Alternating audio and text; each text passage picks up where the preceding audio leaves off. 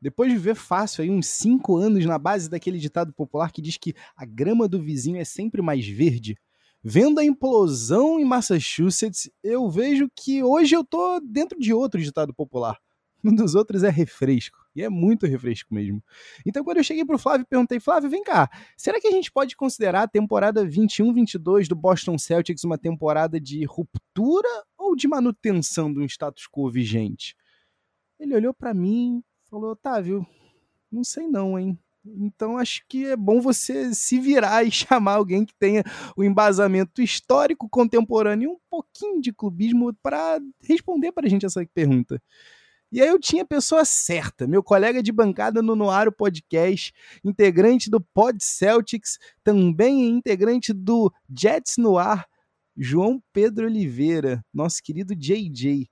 Então a gente resolveu perguntar para ele essa e muitas outras perguntas sobre será mesmo que a mudança que a gente queria era o Brad Stevens subindo para presidente de operações? Será que o Emil Doca é o técnico mesmo para esse time? Será que Jalen Brown e Jason Tatum não podem coexistir? Bem, relaxa, você sabe que essa e outras perguntas com muitas respostas você vai ouvir agora. Então, estica essas pernas, ajeita esse fone de ouvido que está começando mais um Peds e Regatos Podcast. Iguodala to Curry, back to Iguodala, up for the layup.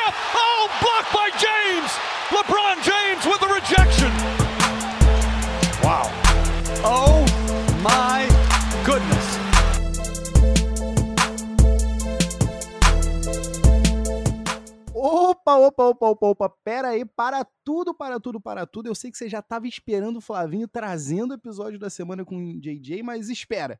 Segura que a gente teve aqui um e-mail com uma cartinha de um ouvinte é, não é um ouvinte qualquer, tá? Muito respeito que a gente está falando do primeiro finalista da nossa Dynasty League, do Peds e Regatas Podcast. A gente está falando do e-mail dele, senhoras e senhores, do Maurão, senhor Mauro Werneck, que mandou um e-mail para a gente aqui.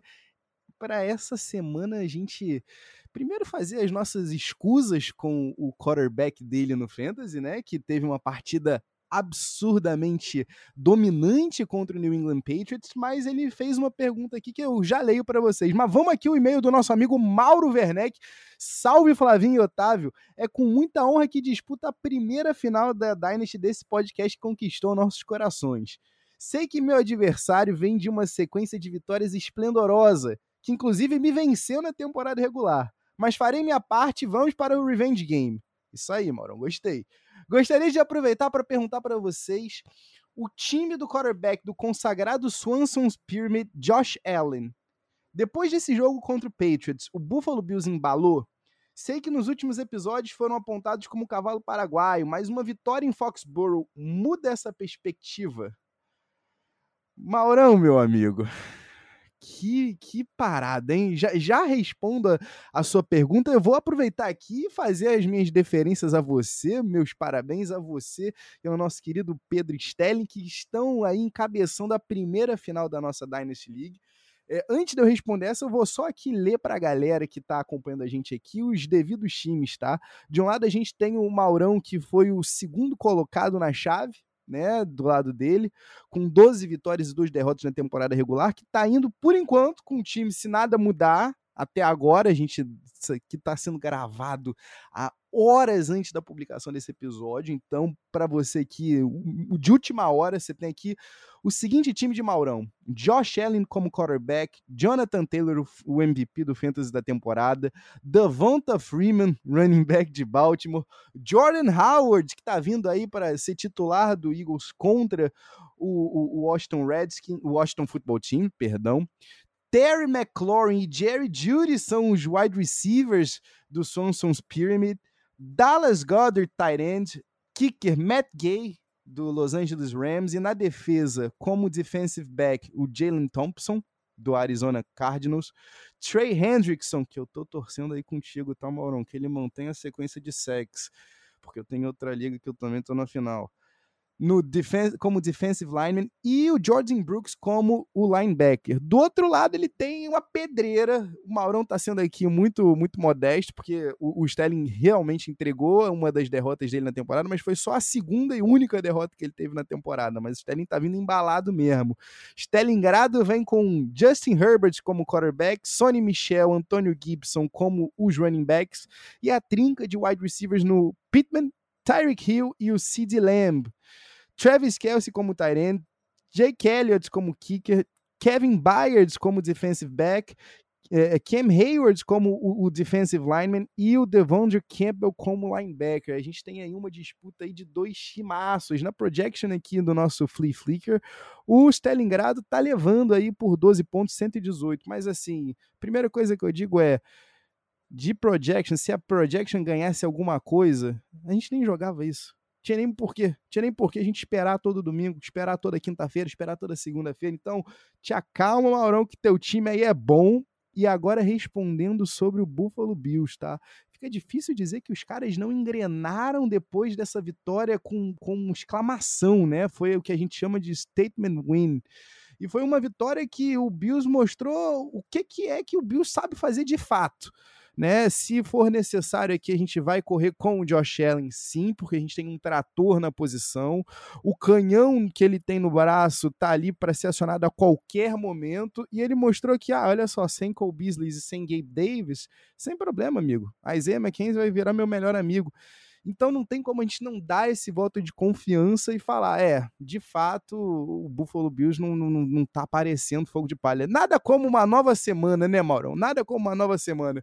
Ó, minha aposta aqui vai ser no senhor, meu amigo. Vai ser no Swanson's Pyramids levando o título contra o, o Stalingrado, que é o azarão, apesar de estar vindo embalado, hein?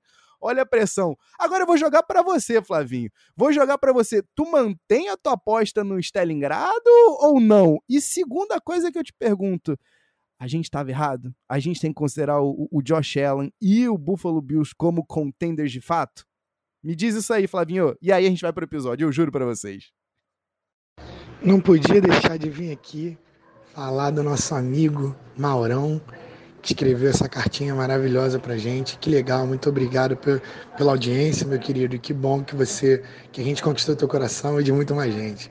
Então vamos lá, os dois pontos, tá? Primeiro, parabéns pela final, cara. Parabéns por ter chegado à final da nossa liga. Foi disputadíssimo com o nosso amigo Pedro Stelling. Então a gente tá, tem uma final aí de Mauro Werneck com Pedro Stelling e que vai ser uma final eletrizante, eu tenho certeza. Vou manter o meu, meu pique no Stelling, porque eu tô com ele desde o início. Falei que ele ia ser o grande campeão, sem desmerecer a campanha aí do Mauro. Até porque, como você falou, eles já até tiveram um confronto na, durante a temporada, mas agora é playoff, agora é final e agora é o Caneco, é a disputa pelo Caneco. Então, cara, é, vai, tenho certeza que vai ser um grande jogo. É, espero que o, que o Covid não atrapalhe tanto esse embate maravilhoso. Não se esqueçam de checar as lineups, não se esqueçam de checar as escalações de vocês e vamos que vamos. Agora para a segunda parte da sua carta, cara. Josh Allen do Buffalo Bills. Foi um, o que a gente chama de statement game, tá? Que é onde ele dá a declaração de que ele não está morto, de que o Buffalo Bills não está morto. Isso é muito importante num jogo contra Bill Belichick, e porque é um, é um, tipo, é um tipo de jogo que parece playoff. Né? À medida que a gente chega nesse final de temporada, a gente tem jogos que parecem jogos de playoff. Né? E Josh Allen veio para relembrar que ele é o Buffalo Bills. Com todo respeito ao elenco do Buffalo Bills, Buffalo Bills vai aonde o Josh Allen vai. Ele é o tipo de quarterback que carrega a franquia. Então, o que a gente não quer é que o Buffalo Bills é, fique quente, porque se você deixar isso acontecer, eles podem ser um, um time tipo Giants quando eles ganharam o Super Bowl. Um time que é um time de wild card e que esquenta na hora certa. Tudo isso graças ao Josh Allen. Então, enquanto vocês estiverem Josh Allen, vocês têm chance ainda. Eu estava esperando ver esse jogo de Josh Allen que se mostrava muito inconsistente nos últimos, nos últimos jogos, tá? Então, dito isso, os, os Bills estão de volta, tá? Shout out aí, salve para Bills Mafia e para o Maurão. E no Josh Allen a gente confia E no braço de Josh Allen, ele é um, um prospecto de geração e talvez tem potencial até para ser melhor que o Jim Kelly, com todo respeito. O braço dele é melhor do que o do Jim Kelly. É, tem outras coisas que envolvem ser um quarterback. Então, shout out para você, um saudade para o Maurão e grande abraço.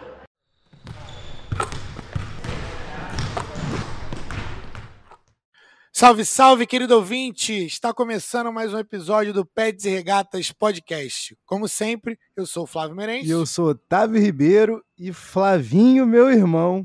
Hoje a gente está muitíssimo bem acompanhado. Vou dizer para você que Verdade. a gente tem. A gente fez no episódio 39 sobre o Kevin Durant um, um, um marco, né? Aqui, pelo menos pra gente, aqui internamente, porque a gente começou a usar auspícios de um podcast num papo sobre Kevin Durant.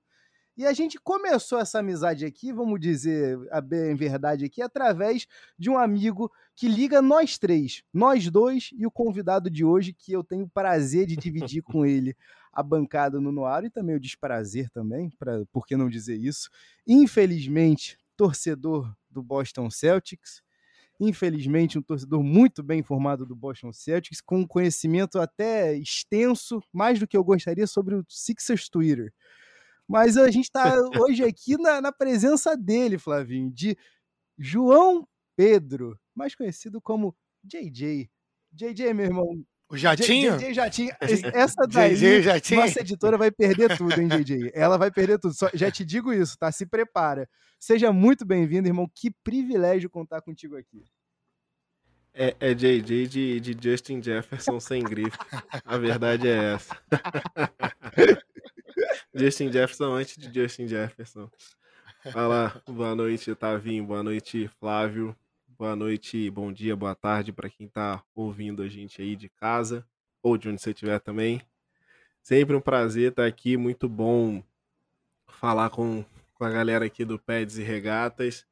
É, e de fato é, é engraçado, né, que a gente, nós três conhecemos uma pessoa em comum, inclusive Grande, grande abraço aí pro Bezão. JJ mandando shout-out aí que todo episódio tem, né, Flavinho? Uhum, com certeza. Shout-out Bezão, efusivo abraço. Shout-out, meu querido. Saudades, Recebeu no, no, é, na nossa participação lá no Jets no ar, logo no pós-draft, e tá recebendo aqui também no Pé Desregado. Salve, salve, Bezão. É, exatamente. Então, bom estar tá aqui com vocês e vamos falar de Jets, vamos falar de Celtics, eu nem sei Vamos qual é esse episódio. É, pois é. Tudo bem. a gente vai falar dos dois episódios. Eu nem sei qual é o, o, episódio que a gente tá falando. Esse que você tá ouvindo aqui, eu ainda não sei qual é o, o programa. Vai Enfim, saber vai já, ter já. dos dois. Vai ter dos dois, a gente vai falar dos dois. Falar do, dos alviverdes do meu coração. Ai, meu Deus do céu. Um, um, um seguro estomazil, hein, Flavinho? Porque o garoto vem enjoado, tá? Mas, vamos lá, Flavinho deixa eu te fazer uma pergunta aqui. Para começar tudo, Flavinho, eu acho que é importante a gente posicionar né, o JJ aqui na, na nossa dicotomia. Né? Eu, como torcedor do Philadelphia 76ers, quando conheci JJ no auge do processo, lá nos anos de 2017, é, o que, que aconteceu? A gente sempre teve belos debates, Flavinho, sobre o como é que era um, um team building correto, se existia um, uma maneira correta de fato de se construir um elenco. E até hoje, o, o, Flavinho, e o JJ tá aqui, não me deixa mentir, continua sendo uma das, das nossas, dos nossos debates mais intensos, mais acalorados, para não dizer um tanto quanto agressivos, com, com, algumas, com algumas mensagens salvas de meses de, de, de, de, de passado, com, se não anos. Mas assim, é, uma coisa é inegável, tá? É, eu acho que de todos esses anos tá? De, de, que eu conheço JJ, que eu tenho esse prazer de conhecer JJ. A gente está tendo um Celtics num, num, momento diferente, tá? Porque foram 18 anos um homem comandando as ações daquela franquia. 18 anos que Papai End, o, o fã maledicente vai dizer: ah, o cara se aproveitou de, de uma troca muito bem feita com o Billy King, o cara passou a perna no Billy King, meu amigo meu amigo, não seja sonso, não seja sonso. Eu, adoro, eu adoro tentar soltar essa, mas eu não consigo, eu não consigo falar isso olhando no espelho.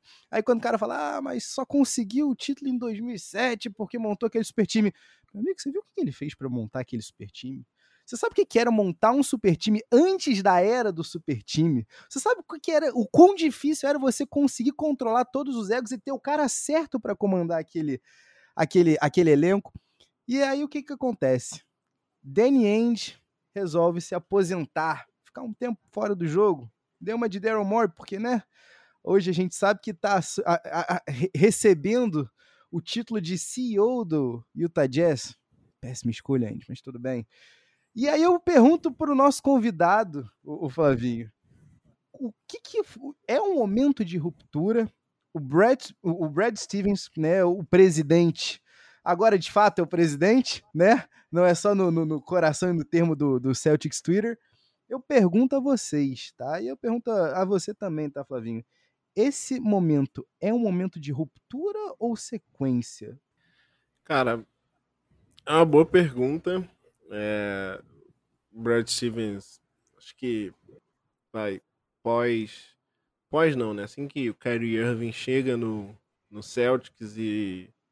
Enfim, aquele multiverso lá acontece. inclusive, acho que existe uma linha do tempo que o Hayward não se machuca e o Boston hoje tava, estaria comemorando seu tetracampeonato na NBA. Mas, enfim. Um dia eu, o Doutor Estranho vai Exato. me levar para lá. Um dia ele vai me levar para lá. E eu vou conhecer esse mundo. As coisas estão tão incríveis, no... né? Com, com alguns super-heróis aí. É, mas por enquanto ainda tô no mundo que, a, que o Hayward se machucou com 5 minutos e, e a vida acabou. Cara, é, então assim, desde a, dessa temporada com com o que o Kyrie Irving chegou e o Hayward chegaram, e aí rolou toda aquela questão de se machucar, e aí o time fica mais ou menos. Eu acho que desde então o Brad Stevens teve que lidar com, com algo que ele nunca tinha lidado no Boston Celtics, que era é, gerir vestiário com grandes estrelas. É, Kyrie Irving já tinha sido campeão da NBA, Gordon Hayward era um All-Star, tinha o Al Horford também. Enfim, não era uma situação cômoda para ele. Ele tinha performado muito bem quando tinha times é, de overachievers. Ele colocava times muito medianos a, a, a performar muito melhor nesse ritmo. E aí, quando ele teve treinar estrelas, acho que ele não foi tão bem. Vai, acho que tem um, um ponto aqui de Kyrie Irving que não, não faz vida fácil para ninguém na NBA. Mas acho que também não, não dá para colocar tudo nas costas dele, sabe? Acho que teve um pouco de, de falha do, do, do Brad Stevens para gerir plantel. E isso tudo combinou no, nas sequências que a gente vem vendo aí do Celtics desde 2018, 19 na verdade, que é a primeira eliminação. É, 19, vai, 18, assim, o time chegou à final de conferência contra o, contra o Cavs, e aí com Jason Tatum, Jalen Brown, Terry Rozier, então assim, só a molecada praticamente. Como você tinha dito na época, os overachievers, né? Sim, sim. É, o Hayward se machucou com 5 minutos de temporada e o Kyrie faltavam ainda assim uns 20 jogos acho de regular. Enfim, chegou só com a molecada e aí 2019, toda aquela questão quem é titular, quem é reserva, falta minuto para todo mundo, falta bola para todo mundo. E acho que ele a partir daí os trabalhos dele ficaram, acho que ele empacou. Acho que ele chegou num, num limite que ele não, eu não consigo passar daqui. Eu consigo chegar numa final de conferência, não consigo passar dela. É, eu era um mágico desenhando é, chamadas pós timeouts. Hoje eu não consigo mais fazer nada. Eu tinha um time muito colaborativo. Hoje meu time é todo isobol. Cara, eu acho que ele travou muito aí. E desde então, acho que foi um movimento ok. Não sei se ele merecia ir direto para para GM do Celtics, mas aconteceu. E apesar de eu achar que é um pouco de continuidade, porque acho que ele já estava na, na franquia, já conhece a franquia, eu também vejo uma, uma questão de ruptura no modo como as coisas acontecem. Ao meu ver, nesses primeiros movimentos, o Brad Stevens me parece um cara muito menos apegado a escolhas de draft do que o Danny Ainge era. Vocês sabem, obviamente, que o Danny Ainge tinha o famoso plano de, de juntar um tesouro de picks e trocar pelo Anthony Davis, ah, que no final não deu certo e o cara morreu com todas na mão, o que foi assim muito, muito ruim. Acho até que sendo muito sincero, obviamente agora, falar depois que tudo aconteceu é muito fácil, mas eu teria feito de forma diferente, tentaria, ainda que o valor não fosse todo lá, tentaria ir trocando essas, essas escolhas, porque no final o Celtic não estava posicionado como um time para receber 3, 4 calouros no ano, infelizmente. Tanto que muitos ficaram é, jogando ainda em, em, na, na Europa antes de vir. Mas, cara, então acho que depois desse longo discurso, acho que é um misto, sabe?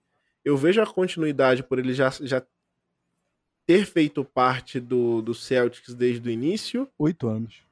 Desse core aí que, que o que o, Dan, que o Danny estava montando, assim, logo depois que Paul Pierce sai e tudo mais, o Brad Stevens chega. Mas eu também vejo uma ruptura na forma de gerir, sabe? É claro, é muito cedo para falar. Ele tem aí dois meses de, de cargo, desde que a temporada começou, tá? Uhum. Na verdade, ele tem mais tempo, mas considerando desde que a temporada começou a gente ainda tem uma trade deadline para ver, então assim, para entender mesmo como que ele gere elenco. Mas me parece que pelo menos em escolhas de draft ele é um pouco mais desapegado, por assim dizer. Você acompanha o relator, Flavinho?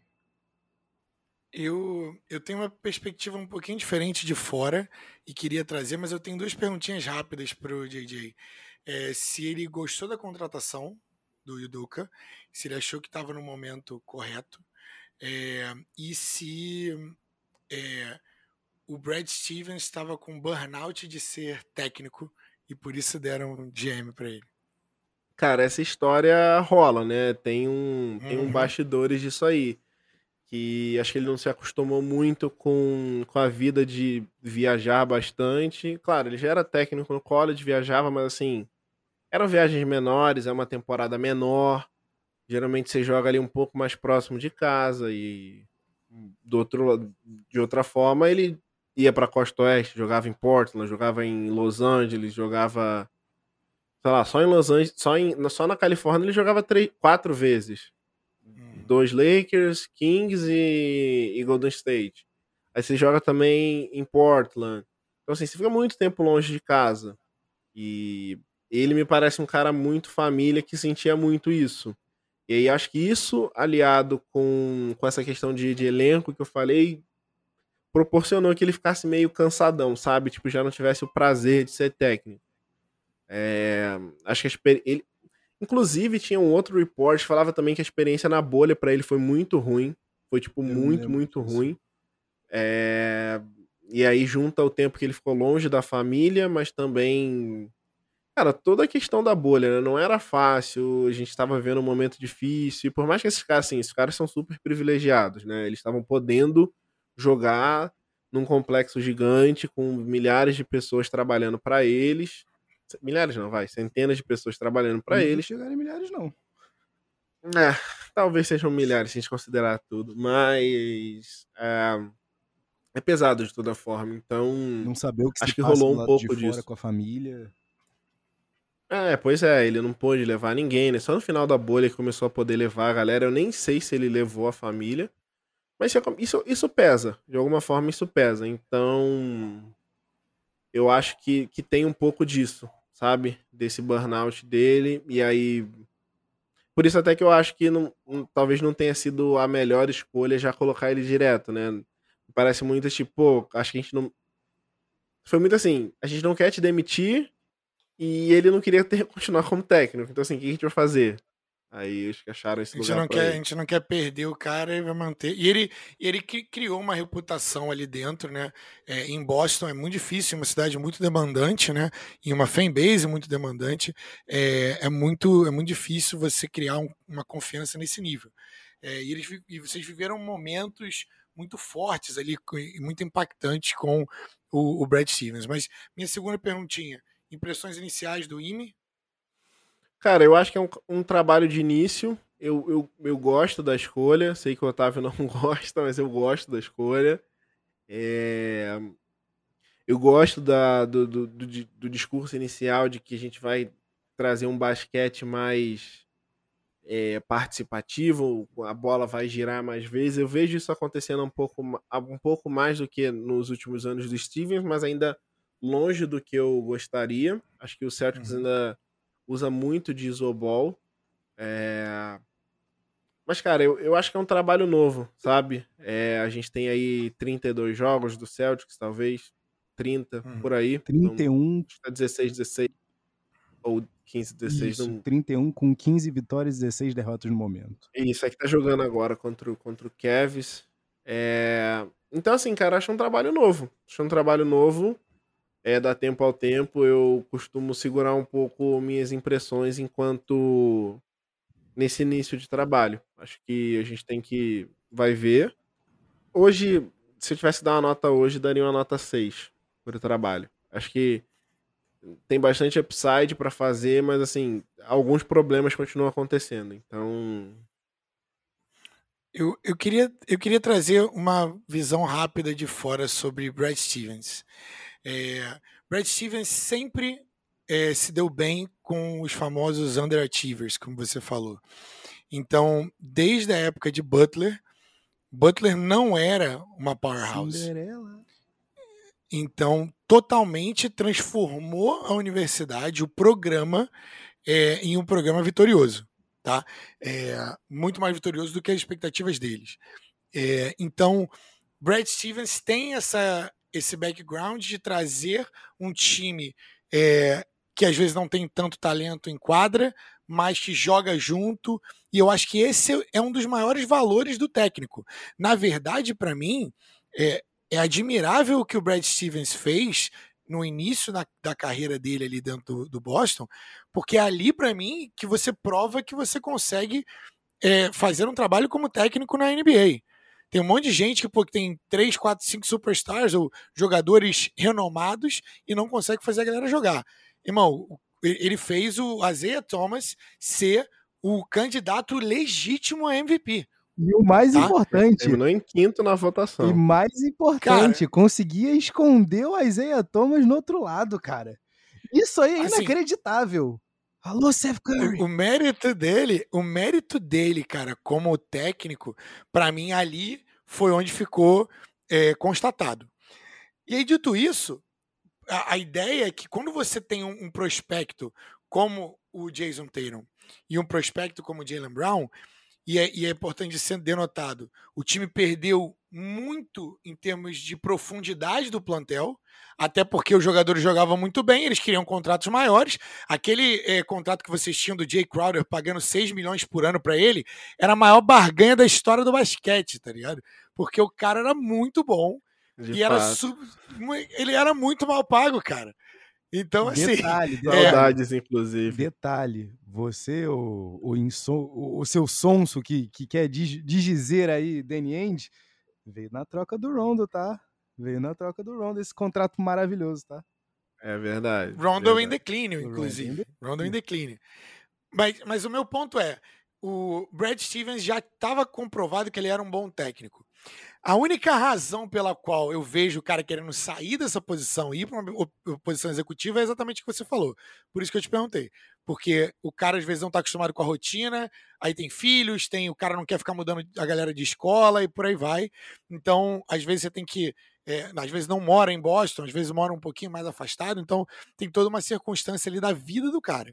É, mas me surpreendeu, confesso que me surpreendeu. Eu achava que ele ia ficar como ia ser um dos grandes técnicos da, da dessa geração. E aí, cara, depois quando você traz o Jason Tatum e Jalen Brown, para mim ele iria conseguir trazer essa galera para perto dele e fazer com que essa galera jogasse um basquete colaborativo. E que vem o meu ponto principal. Eu, eu vejo um sobre o trabalho do Danny Ainge que era sobre criação de valor, no final das contas, era sobre Pix, beleza, mas vocês conseguiram tirar desses Pix três caras que eu gosto muito. Jason Tatum, que é o, o prospecto a mais, potencial superstar. Jalen Brown, que para mim é potencial all-star, mas não vejo como superstar. E o Robert Williams, que é um cara super valorizado na liga, é um cara que vocês vão pagar abaixo de mercado de novo, e é um cara que você consegue colocar um time bom em volta dele eu gosto, gosto muito. Os números P36 dele são sensacionais, inclusive. O problema é Mas... é acontecer o 36, né? exatamente, exatamente. Que ele tem, ele tem problema com lesão. Ao, ao meu ver, o, o, trabalho do Danny End foi feito porque vocês conseguiram criar valor. Tá? O mesmo, mesmo comentário que eu tenho para Sam Hink, mas isso é para outra, outra cerveja. Mas, agora, se, se as peças não estão funcionando, que para mim, olhando para a quadra, não está funcionando, tá muito mais sua vez e minha vez, eu acho que está na hora de mexer. E essa é a pergunta que eu queria jogar pro Tavinho. Eu não sou tão apegado, por isso eu queria trazer uma, uma pergunta, de, uma, uma visão de fora. É, eu trocaria Jalen Brown, para ser sincero. Olha, é uma pergunta meio complicada, Flavinho, porque eu vou. Eu já, já tinha conversado isso com o Jay, né? Eu, eu detesto quando a gente chega nesse momento, tá? Eu odeio, odeio quando a mídia fica. Olha só, se é o ano 4 dos caras e eles já não, se, e eles não estão na final da NBA, não deu certo. Gente, é, são, são dois times que chegam à final de 30 franquias existem, existem estrelas mais consolidadas do que Budding Stars in the Rise que não chegam à final da NBA. Não tem como a gente também cobrar esse imediatismo. E, e para mim, e, e, eu, eu queria saber esse input do Jake, eu, eu não consigo entender. Os caras tiveram uma década aí de talvez o, o que? terceiro maior armador do, do, do milênio vamos dizer aí no terceiro maior não, tá? Quinto maior armador do milênio, tá? Trazendo aqui. Tudo bem que o milênio tá começando exato, agora. Exato. Não, eu sou, não sou besta, não sou besta, não vou jogar. Ia ser século que tava, tava na Exato, tô falando, tô falando de, desse século aqui pra frente só. Então, assim. É, então, os caras tiveram quantos anos de OPG play perfeito no Rajon Rondo? E desde que o Rondo saiu, a gente viu o Celtic se envolver com, com peças que eram primeiro criavam para si para depois criar para o restante do time. E aí aqui a gente está falando desde o Kyrie Irving, passando pelo Kemba Walker, chegando agora no tapa-buraco do Dennis Schroeder. O que eu queria ver mesmo, e eu acho que. Eu queria saber se o Jay concorda comigo, e, e se ele não acha que talvez isso fosse até melhorar e facilitar para o próprio técnico de chegar e falar, olha só, não vamos, vamos fazer o seguinte, não vai ser minha vez e sua vez agora aqui, tá? Vamos, vamos botar, vamos botar a bola debaixo de um armador competente que sabe exatamente o que chamar, sabe exatamente aonde que tem que chamar um bloqueio, onde que ele precisa que o teu ala esteja. Então, assim, será que o que não falta para o Boston Celtics desde então, principalmente com essa molecada, é um floor general de fato, aquele do, do da labelzão do, do NBA 2K?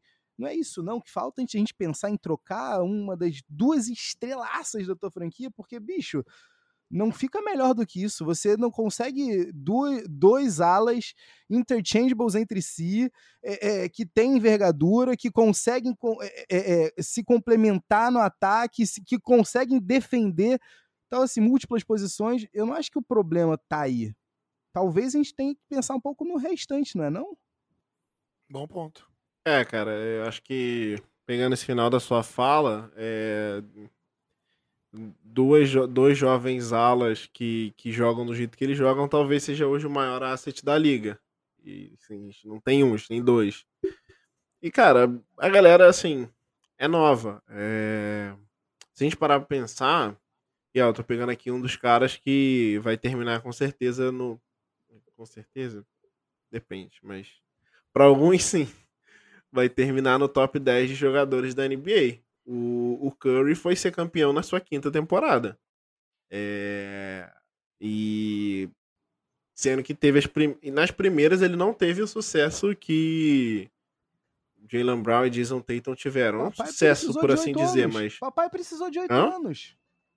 Exato, exato. Oito anos e jogando com um time fantástico. O Wade Chris Bosh de tiracolo tá bom. Peraí, peraí, calma. É, Papai LeBron, no início da carreira, nunca teve um jogador do nível do Jalen Brown do lado dele. Com certeza, não, isso com certeza. E ele chegou em final carregando 11 outros era, dois. Era ele justo, e justo. meia dúzia de uma seara de. A gente é, tinha uma... vaga naquele time lá. É, era um time de futsal jogando um abraço, basquete. inclusive, não, pro Bob Gibson, que hoje está escutando o Pés e Regatos, com certeza. Bobby Gibson, meu Deus. Até porque e nem tô, tô usando aqui para comparar os dois com nenhum dos outros dois, né? De LeBron e Curry. Mas, cara, eu acho que tem que dar tempo ao tempo. Eu acho que o que falta hoje pro Celtics é melhorar o entorno dos, dos garotos, sabe? Acho que. E é até por isso que eu falei para vocês no início. que eu acho que o, o Danny Ainge ter morrido com as escolhas de draft foi uma, uma decisão ruim, porque nada, nada você conseguiria trocar, pelo menos por bons contratos e contratos úteis. Então, às vezes, um, um cara que vai vir do banco e vai comandar a segunda unidade em pontos, é, um spot-up tree que vai ajudar quando, quando um dos dois partir para dentro. Então, assim, você tem, tinha diversas formas de ajudar o time que, que eu acho que ficou faltando. Cara, não acho que é hora de trocar. Sobre o floor general que o Otávio falou, beleza, eu concordo contigo, mas cadê? Quem é Onde esse é que cara? acha? Acabou, cara, acabou. Infelizmente, a gente tem o Chris Paul, que pra mim é o último dos moicanos. Você tem aí o Rondo. Eu tenho um nome, hein? Eu tenho um nome. O Rondo é um cara que Ben talvez não Simmons? seja o floor general, mas um cara que tá jogando muito. E eu queria muito que o, que o Celtics tivesse ido atrás. Inclusive, tá jogando hoje contra o Celtics. Atende pelo nome de Ricky Rubio. Queria muito. Aê, o nome de Flávio, era eu esse- sabia era o. Esse era É o meu muito- nome. Caía como uma luva nesse time. Rubio Caía e uma Nicole luva. Hardman são Flavinhos Guy até o final. Pô, cara, ele tá Exatamente. jogando, ele tá jogando assim, tá fazendo uma temporada fantástica e assim, Ele você fala, ah, beleza. joga. Você fala assim, ah, os números não são todos, beleza. De fato, ele tá com 12.7 de pontos e a assistência está em 6.6. Mas, cara, eu, eu é- muito, ele, ele foi muito injustiçado na liga, porque ele foi escolhido Muito. antes do, do Stephen Curry, e aí isso cinco anos depois acaba pesando muito pro, pro Eclipsa currículo ele, né? dele. É, mas, cara, ele, ele para mim é um cara que amadureceu na liga, sabe? É, ele é um cara que começou muito novo, jogou Euroliga muito novo, e eu acho que ele amadureceu na liga. E hoje ele tem, cara, ele total ideia do qual é o papel dele na quadra. E, cara, ele, ele é um cara que era, era plug and play nesse time do Celtics, sinceramente. Uhum. Tipo, e não precisava ele jogar 90% dominar a bola.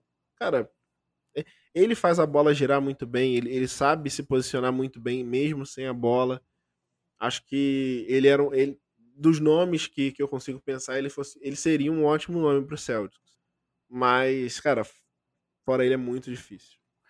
É, a galera se esquece do, do fenômeno que era Ricky Rubio naquele draft. Isso é, a história apaga muito porque o, o Steph Curry ele não era o esse Steph Curry lá atrás. Não, Entendeu? é um cara que Ele veio de não era esse- Davidson. Ele estava muito mais perto de Kevin Herter do que qualquer outra coisa. Enquanto tá um tava ligado? mais próximo de Never Gonna Give You Up, o outro tava levando simplesmente, liderando simplesmente a Espanha, né? Armando as jogadas para os irmãos Gasol numa final olímpica com 18 anos de idade, né, bicho? Exato, exato. Ele era um fenômeno e, e, assim, ele joga o basquete do jeito certo. Se ele te der zero pontos por jogo, mas organizar o teu time, no caso do Celtics, você não precisa de ponto. Você já tem dois caras que vão pegar a cesta Uhum. pra você, entendeu? Então, é, é, você, é, colocar alguém, né, que é a definição do floor general, né? Você coloca alguém para educar, você tem que se posicionar aqui, abre aqui que a bola vai chegar lá, a bola vai estar lá. Então, assim, é um, é um cara que encaixa bem em qualquer time é, que tá precisando de direção, sabe? Na minha visão. Então o Tavinho sempre me gasta, porque eu, eu falo do Ricky Rubio, assim, cara, Ricky Rubio, porque ele joga, ele faz a bola jogar, entendeu? Ele naquele time do Jazz, inclusive, fazia o time bem, inclusive, fazia o time ser bom. Ah, eu concordo contigo. É um cara que eu gosto muito. É... Acho que é um cara, de novo, que sofreu muito por ter sido draftado antes do, do Curry, vai carregar isso pro resto da carreira dele. Sempre que a gente falar de Curry, a gente vai falar que, ah, pô, o, o Wolves teve duas chances de draftar o Curry e não Um draftou. abraço, Johnny Inclusive, Flynn. draftou. Vai carregar mais do que o Johnny Flynn? Não, não. Tadinho, Johnny Flynn, Carrega um pouco menos, mas ele vai estar sempre na conversa. E aí, Isso é verdade. Infelizmente, isso mancha um pouco da carreira dele, né? Injustamente, porque não foi ele que mandou o Timberwolves draftar ele. Mas, cara, é um cara que pra mim é super útil. É, hoje ele já tem 31, né? Não sei até quanto tempo ele consegue jogar em, em alto nível ou entregando alguma coisa. Mas não sei. Ah, vamos lá, né? O Celtics contratou o Joe Johnson agora, né? Com 40. Aí, Olha, 31, que tem coisa 10 linda. anos ainda aí de. Que momento maravilhoso, 20 anos depois, retornando ao time que o draftou. Que momento fantástico. Quando o Flavinho me trouxe essa notícia, eu falei assim: Joe, Tem inclusive um stat bizarro que eu que eu li no que eu li no Twitter. Deixa eu ver se eu acho aqui.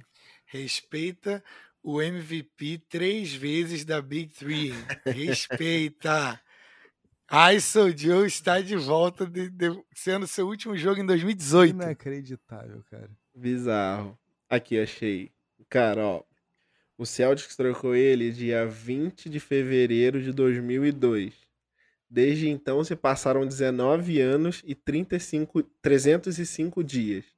Esse gap é, não é só o maior da história da, da NBA, eh, de um jogador, mas é também maior que a carreira de todos os jogadores da NBA, tirando é, Vince Carter, Robert Parrish, Kevin Garnett, Novitix, Novix e. Não tô achando aqui o último. E o Kobe? LeBron? Não, não, Kobe, né? Deve ser o Kobe. Não, Kobe 20. não. Kobe. Kobe jogou 18? Não, 20. Kobe- Não, Vintão, gente. é, só se não contar, só se não contar é que ele ficou fora, né? Mas Ah, ele jogou 20, ele verdade. jogou 20 certinho. Jogou. É, Caraca. bem. No mas Twitch é mas só, mas só por isso você já olha e fica, oi. Bizarro, né, cara? O cara foi trocado. É bizarro, essas histórias são, são surreais. E, e no auge ele era um problema, tá? Nossa, No auge que ele mereceu aquele contrato de 110 milhões, que na época era muito, muito, muito overpaid, mas a é, gente olha pra ele trás era que é muito bom. bagatela. ele era muito bom.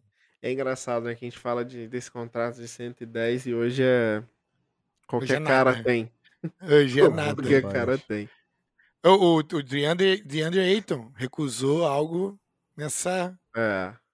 Se eu não me engano, o Lonzo Por fechou por isso, né? Ou 90, na real. Lonzo 85. 85, Teve um isso. descontinho. Tá aí. É, mas sim, cara. Ele naquele time do Brooklyn Nets, ele era o melhor jogador pra mim. Ele era o melhor jogador. Sim. Não, ele no Hawks, cara. Meu Deus do céu.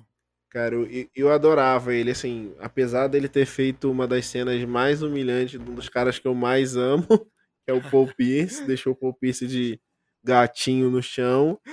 É, ele era fantástico, cara. Assim, continua sendo, né? Óbvio. Com Uhum. 40 anos, não sei o que ele vai entregar mais. Porém, quando esteve no auge, foi fantástico.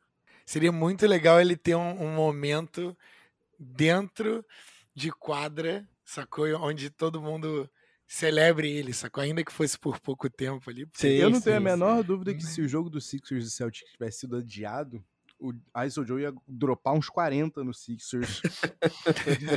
o cara ia jogar em cima do Steph Curry o jogo inteiro. E aí na NBC ia botar, ah, ISO Joe, a carreira mais longa que todos os jogadores do Sixers somados e, e ainda bota 40 nas costas do cara, enfim. É, uma coisa é certa, tá? Eu acho que o ISO Joe tem muito mais a passar ofensivamente para essa molecada como um todo do que o Emil Doca, tá? Que aí eu venho numa provocaçãozinha aqui, DJ, porque me preocupa muito, DJ, porque olha só, se a gente não tem Fala. justamente esse cara, essa figura, né, é, ofensiva, né, esse armador, né, no, no, no, no- no sentido estrito da palavra, é, o, que, o que eu gostaria de ver seria um, um técnico né, mais voltado para a parte ofensiva. E aí a gente tem o Emil Doca, que supostamente, o suposto coordenador defensivo daquele Sixers horroroso de 2019. Né? É, o Emil Doca, supostamente, um trendy durante sua carreira, mas que era muito mais um 12 jogador de rotação do que qualquer coisa. Mas tudo bem, a gente deixa passar aqui. Minha pergunta para você é a seguinte: será mesmo que ele consegue passar a mensagem que ele quer dizer? Eu te pergunto isso porque, assim, passadas duas semanas de temporada, tava o cara lá cobrando intensidade, intensidade. Amigo, tem duas semanas de temporada. Calma, calma também. E aí, a semana passada, tava o Jay King reportando que ele ficou boa parte de um shoot around frisando pra galera que eles tinham que entrar dentro do jogo, ficar bloqueado no jogo bem antes do jogo começar. E ele ficou na cola do, do, do, do Time Lord o tempo todo falando que ele precisava ser mais agressivo, agressivo. Será que ele realmente consegue passar com a repetição para os jogadores que ele quer? Porque assim, você teve um técnico sendo campeão aí que falava exatamente a língua dos jogadores, um técnico esse inclusive que está mais que ultrapassado, mas que lá em 2008 fez exatamente o que o time precisava. Controlou os egos e realmente falou: olha só, quem manda aqui nesse time é o Paul Pierce. Mas eu preciso do meu jogador defensivo no Kevin Garnett, que para mim é o maior jogador defensivo da história. Deu aquele bump de moral. Ainda falou da importância do Ray Allen para ser o, o, matador. Conseguiu elevar o jogo do Ray John. Aquele cara ainda conseguia conversar, dialogar o mesmo papo dos jogadores. E o que me espanta é que esse cara já estava fora da liga quase o quê? Duas décadas, quando ele foi campeão no Doc Rivers em 2008.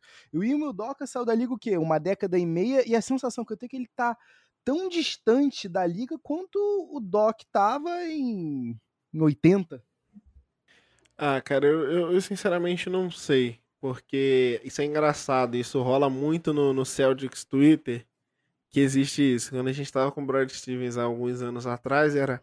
Ah, o Brad Stevens passa muita mão na cabeça da galera. Brad Stevens, sei que lá, tem que cobrar mais a galera. E passou. Aí chegou um cara que cobra a galera. Ah, mas esse cara fica jogando tudo na mídia, pô, tem que esconder, resolve em casa e tal. Então, você fala assim, mano, o que, que você quer? Não... É, é, a vida de torcedor, né? Não torcedor tem vitória. Nunca tá satisfeito. Não tem vitória. torcedor nunca tá satisfeito. Então, cara, assim, sendo assim, muito sincero contigo, é... cara, eu acho que ele precisa de fato cobrar. O... Essa história do shoot around, o que rolou era que, tipo, o que rolou não, né? O que é reportado. Porque, felizmente, eu ainda não tenho o passe para assistir um shoot around do Celtics. Um dia, quem Ainda. Sabe? Ainda. Aguarda. Mas, enfim, o que rolou e o que foi noticiado era que, tipo, de fato, os caras estavam. Sabe, mano? Quando você vai, ah, vou treinar. Você pega a bola. Ben Simmons indo treinar no começo da. Hã? Ben Simmons se apresentando pela primeira vez no training camp. É, pois é. Então, o time de fato tava com uma moleza para treinar e tudo mais. E ele falou, cara, vocês entrarem com essa cabeça. Eu acho que isso é legal porque mostra pro. O Doca mostra pra galera que o jogo começa muito antes do jogo começar. O jogo começa no shoot around de tarde. E se você não aquece bem de tarde, se você não faz aquele primeiro treino pré-jogo, é... não faz ele bem, não adianta, entendeu? Então, acho que isso, acho que isso é... fez diferença pro Celtics. Fez diferença não, né? Acho que foi essa a ideia dele no, nesse episódio. Sobre falar a língua dos jogadores, cara, é, esse mesmo, esse próprio time do Celtics falou muito sobre querer ser cobrado, sobre querer ser responsabilizado. Então, tô entendendo que é a mensagem que eles pediram. A gente pediu isso, então vamos vamos fazer dessa forma. E aí é entender se vai dar resultado ou não, entendeu? Eu acho que é um trabalho muito cedo para para para julgar, sabe? Para dizer assim, ó, essa forma aqui não é a melhor forma, essa aqui é a melhor forma. Acho que tá muito cedo ainda. Tem tido resultados variados, sabe? É, às vezes eu acho que funciona muito, às vezes eu acho que a galera nas entrelinhas meio reclama disso, mas precisa ver. Eu tenho uma pergunta pro JJ. Quem é o líder do Boston Celtics hoje? Boa pergunta. Se você souber, me responde. então, é... o que, que rolou? Desde que o Stevens chegou no Celtics, o Celtics não tem capitão. Não tem um team captain. É... E é porque ele de fato não acreditava muito nisso, os times dele nunca tiveram capitão e tudo mais, blá blá blá. Quando o Doca chegou, ele falou: Não, eu quero ter um capitão, eu quero que o time tenha um capitão. Só que foi meio assim, ninguém quis ser capitão. Meu Deus. E aí. O, o que ele falou foi que, tipo, eu lembro bem quanto tempo de temporada tinha, mas acho que talvez uma semana dentro da temporada, duas, foi perguntado sobre isso. E ele falou que não ia é, colocar nenhum team captain, mas que que o jogador, os jogadores exerceriam as suas lideranças da sua forma. E aí você tem o Jalen Brown, você tem o Jason Tatum, você tem o Al Horford e você tem o Marcos Smart. Seria uma, a liderança desse elenco, uma liderança compartilhada e cada um lidera da sua forma. É meio. Marcos Smart, Marcos Smart, que é outro dos caras que eu gosto. Só overpaid, né? Mas tudo bem. E de vez em quando ele acha que ele sabe estar de três. Mas fora isso. É aí que mora o perigo. Aí que mora o perigo. É, eu só não cantei para, eu só não cantei pro Spotify não derrubar aqui falando que era copyright. eu vou me arrepender provavelmente de falar isso, mas eu vou, vou me arrepender de levantar essa bola pro JJ cortar, mas o quão bom é ter o dominicano de volta, JJ. Pô, Vai, sabe, Hofford. Né? Tá de volta. Eu não sei o que, que, acontece. O cara tava completamente washed up há dois anos atrás, Flavinho. Não é ano passado, não é três anos atrás, não é, não é três semanas atrás. Há dois anos ele já tava destruído. A do... temporada passada ele nem jogou. O Thunder falou: não, nem, nem precisa vir. Eu te pago para ficar em casa. Como é que. Ah você tá errado na sua, na sua afirmação de que o cara já estava destruído há, há, há dois anos atrás. A verdade, cara, é que é igual o Homem-Aranha, cara. Ele tava longe de casa. Ai, Simplesmente não. isso, cara. Ai, ele tava não. longe de casa, cara. Longe de casa. O cara. Cara, não, sério, sem zoeira. É, é bizarro o quanto ele entrega, cara. Jogando no Boston. É bizarro. Você vê o jogo que ele teve, o jogo que ele, o jogo que ele tá tendo, eu nem sei se, se ele ainda é o líder de ponto de, de blocos na, na temporada. Era. Mas até pouco tempo ele era. Eu vou até procurar aqui enquanto a gente fala para para te responder. Não, ele não é mais não. Graças a Deus, porque é a última coisa Mas... que o torcedor do Sixers precisaria, pelo amor de Deus. Joga uma bola muito bonita, querido Al Horford. Tem um jogo que e vai jogar até 43 anos, entendeu? Se deixar. Hoje ele é o décimo, é hoje ele é o décimo quarto em, em blocos por jogo. Mas não importa, cara, sabe? Ele tem. Cara, de fato, pra liga ele tava acabado. Lembro de você falando muito no meu ouvido sobre a troca dele, falando muito que foi pago caro. E, cara, eu, eu, eu posso te afirmar que eu não poderia estar mais feliz do que, do que eu estou com essa troca, cara. É foi, foi a primeira troca do, do Brad Stevens, foi uma troca super ousada. É, tinha tudo para dar errado, de fato, não, não, não tinha cara nenhuma que daria certo, mas a verdade é isso, cara. O cara se sente muito bem no, em Boston. Eu fico muito triste, é, cara, conversa com os meninos do Celtics quando a gente fala sobre ele, cara, que infelizmente a gente perdeu dois anos do Al Hofford podiam ser dois anos dentro do Celtics. Ele foi atrás de grana, Mas né? tinha alguém para tinha, tinha, tinha maluco no mundo para pagar o que pagaram para ele, né? Então, assim, eu, eu, nem ju, eu não culpo o cara, porque se se batem na não. minha porta com a mesma proposta, meu ah. amigo, assim, desculpa. Onde que você quer que eu, eu jogue? Gosto eu muito de jogar em Boston, mas não tem jeito de eu abrir mão disso aqui. Tem que pensar então... no, leite, no leite das crianças. Exato. O Hofford quinto aí já tá com a vida ganha por conta disso aí.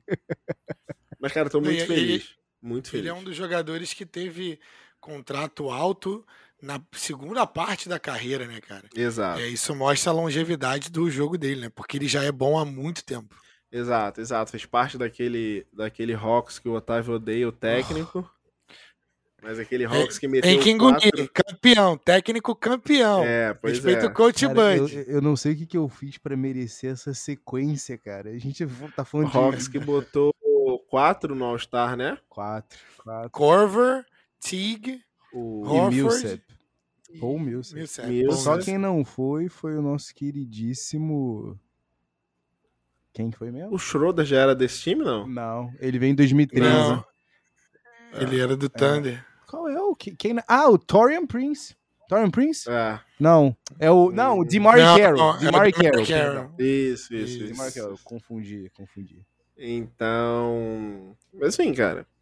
É, é fantástico. De fato, o cara já joga muito há muito tempo. E.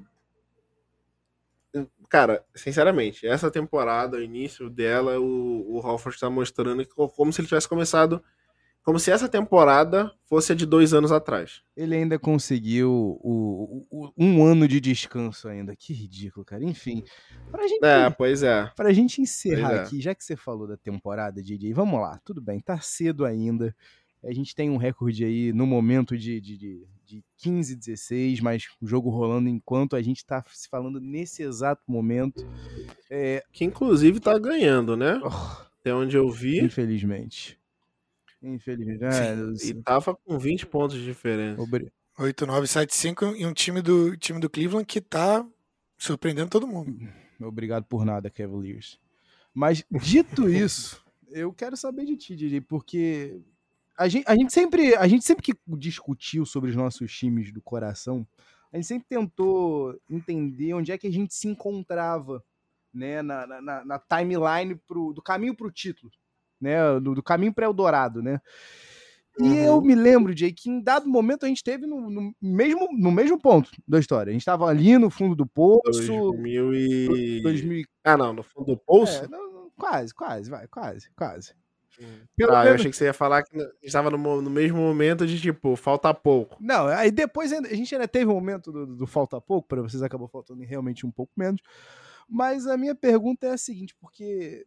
E aí, dando um, dando um relato super sincero aqui. Eu vejo esse time do Sixers e eu não vejo motivo algum para acreditar nesse time ir longe na temporada. Eu não sei como é que você se sente, mas eu não sei como eu me sinto com relação ao futuro da minha franquia. E aí eu te pergunto, acho que é a pergunta mais. É, é como é que posso dizer? Mais profunda no, nos seus pensamentos mais, mais íntimos quanto ao que você espera para o teu time, para o Boston Celtics. O que, que você acha que vai acontecer? O que, que você realmente espera que aconteça? O que, que vai acontecer daqui para frente com Tatum e Jalen Brown? O que, que vai realmente trazer para o coração do, do torcedor do, do, Celtics um, um acalento em 2020, 2021 e daqui para frente? Cara, é, acho que até pegar um gancho lá no que o Flávio falou lá no início. Eu acho que o Jalen Brown é um cara super honesto e super correto, principalmente com o Boston Celtics. Então, assim, acho que a única chance que eu vejo dele ser trocado num futuro curtíssimo, essa temporada, próxima, é se ele virar e falar assim: ó, quando não meu sei. contrato acabar, eu não vou renovar.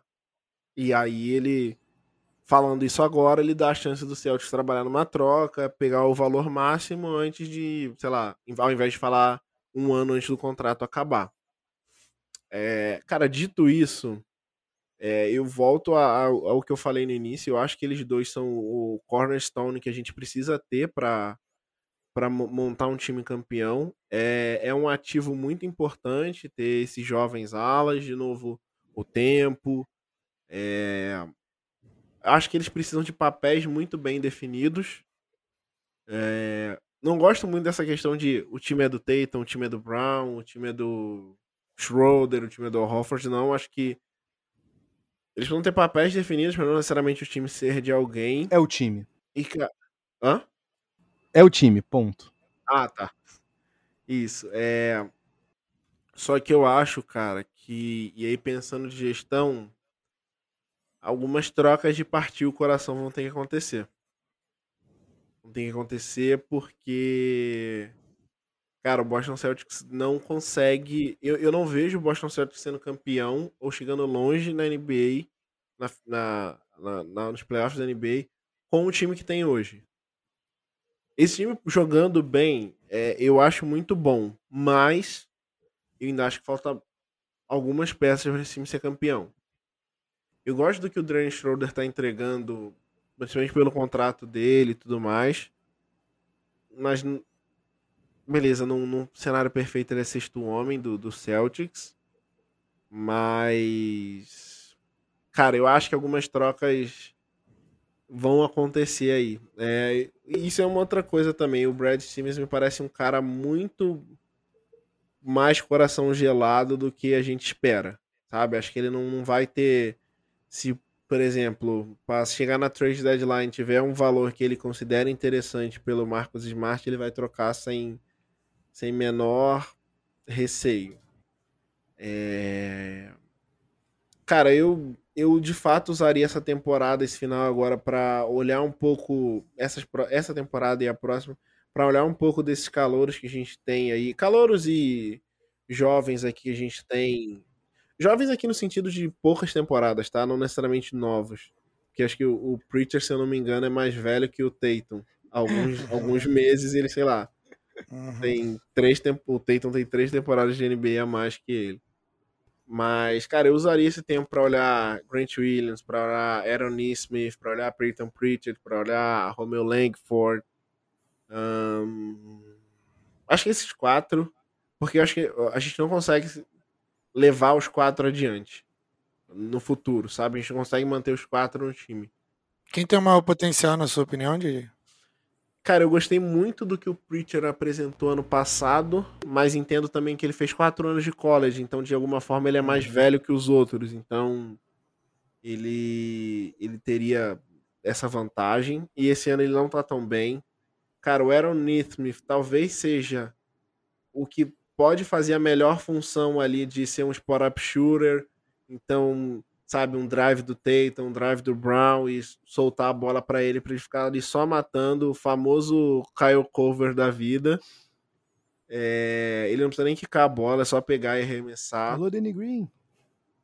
Ele era letal no, no college. Tá? Ele era letal no college, ainda tá muito inconsistente na, na NBA.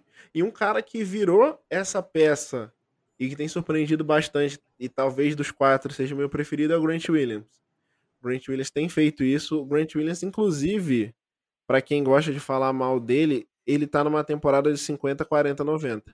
Ah, 45% da bola de 3, 51% da. Ah, não, agora ele saiu do, ah, do 90 de Eu já ia falar tá aqui que a, que a, natureza tem 41 jogos para acertar o seu curso. Flavinho, falta molho para esse time do Celtics? Falta, mas vai ter que vir troca desse nível ou mais pesada ainda? Meu querido, eu, bem, como eu falei, eu acho que tá na hora de mexer em alguma coisa, né? É, inclusive, só para dar um, um alertzinho aí para vocês, double-double chegando do nosso querido Time Lord, arrebentando no jogo contra o Cavaliers. Quando é, ele joga, ele é ótimo. É verdade, isso é verdade. É, cara, eu acho que é, a, a hora do Celtics trazer alguém que de fato possa ser tão é, tão alfa e tão a mais quanto eu acho que o Tatum é, para mim é agora. É, eu pegaria o valor do Jalen Brown, que eu não vejo como um cara a mais, eu vejo como, como B-plays A, dependendo do ano. É, é, um, é tudo que tá todo mundo procurando é um two-way wing. Se eu sou o Brad Stevens, vamos conversar Damian Lillard. Porque eu quero ser, eu quero jogar o time para ser nível nuclear, entendeu? Se for para trazer alguém, tem que ser agora. Obviamente não é uma opinião popular, tá todo mundo querendo. Só não me traz bem Simmons, por favor. Não, é isso aí, é, cara, isso aí. Entendeu? Isso é, entendeu? Isso mas eu sei que isso acontece, é delírio coletivo. Obrigado, é isso, é isso, é isso, é isso. Porque o Jalen Brown é uma das peças mais importantes assim que eles teriam para manusear. Eu não sei se dá para ser campeão com, com, ele, com esse combo, entendeu? É isso. Eu só sei que nesse meio do caminho, eu e o JJ acredito eu que já pensamos que estávamos mais perto do título que estivemos de fato. E hoje a gente tem a certeza de que a gente está muito mais distante do que a gente sequer um dia esteve. Infelizmente, a gente vai seguindo aqui. Porém, uma coisa é, é mais tranquila para o Celtics. Não tem histórico de lesão, de, de, de grande porte para as duas principais ah. estrelas.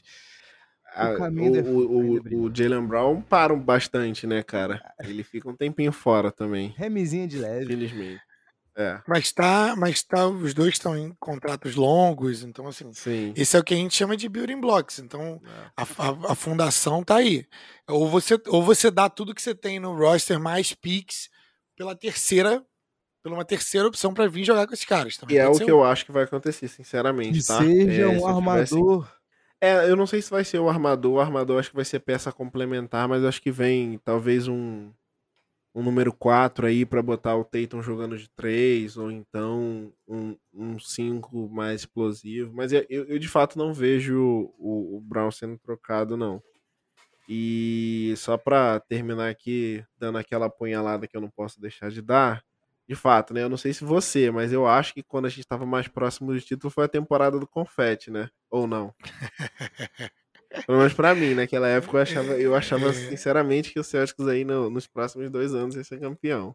Que não aconteceu. Aquele time tava embalado. Aquele time tava embalado. Eu, eu, ach, eu achava que tinha. Eu, eu, eu sentia mais brilho no olho e mais buzz no, na franquia com aquele time. E aquele time era, era talvez menos talentoso, né? É, é, foi o time do. Foi o time da primeira temporada que eu mencionei lá de 2018, é, né? Com, com o Hayward machucado e o Kyrie machucado também no final da regular. Zero, zero necessidade de mencionar. Ah, não. Tem, sempre tem, né, cara? Quando a gente fala de Celtics e Sixers, eu e você, eu tenho que sempre lembrar, porque é marcante, é marcante. O pior, sabe, de, sabe qual é a pior coisa de todas, Flavinho? Mas o pior mesmo é que quando o, o, o, o, o Marco Bellinelli arremessou aquela bola, eu vi na hora que ele pisou na linha. E quando o cara falei, não, não, não. O resto. Pô, cara. É... O resto virou história. Desculpa, é engraçado demais, cara. A galera. Ah, confete caindo, confete caindo de novo. Da mesma forma, cara, quando você. Tipo. O meu. Eu sabia que ia, ia ser sexta. Eu só não queria que fosse de três. Então, assim, quando ele pegou a bola, eu já tava olhando pro pé dele. Aí quando ela saiu, eu falei, ufa. Tá tranquilo. Nunca, nunca é, nunca é bom torcer para alguém entrar na fila do desemprego, mas eu confesso que naquela noite eu só torci para a demissão daquele rapaz do confete. Desnecessário. Desnecessário. Inclusive, esse é um ótimo highlight para a gente botar nos stories do Pé de Regatas. É, deixa eu perguntar aqui, para a gente poder finalizar. É, eu, a gente sempre no final dos nossos episódios, JJ, a gente é, fala para a galera onde eles podem achar os seus conteúdos e dá o seu recado aí para os nossos ouvintes, para eles poderem também passar a ouvir os seus podcasts. Então, beleza, hora do jabá aqui rapidinho. Primeiro, agradecer vocês por, por me terem aqui, por abrir esse espaço. Então, cara, vocês me encontram lá no Noaro Podcast, onde eu divido banca com o Otávio. A gente fala de NBA no geral, então. Não, no, lá eu evito falar bastante sobre Celtics para não, não monopolizar. Então é o momento também que a gente fala da liga no geral, fala sobre grandes trocas, fala sobre regras, fala sobre o movimento da liga, jogadores. Então, assim, é um conteúdo mais amplo.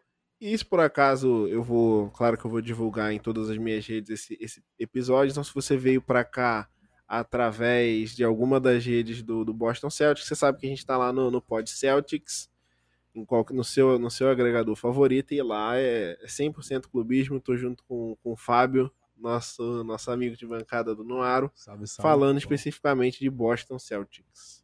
Muito que bem.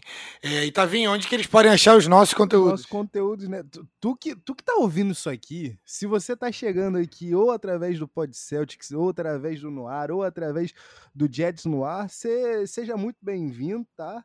É, você pode encontrar a gente no arroba Peds e Regatas, tanto no Twitter quanto no Instagram, ou procurar por Peds e Regatas Podcast no Facebook, né? Todo mundo agora da, da, da meta, né? Todo mundo meta, né? Menos o Twitter, né? É isso? É. É isso, Avi? Tudo, tudo, tudo junto. junto é, tudo, tudo junto. E se você costuma ouvir, né?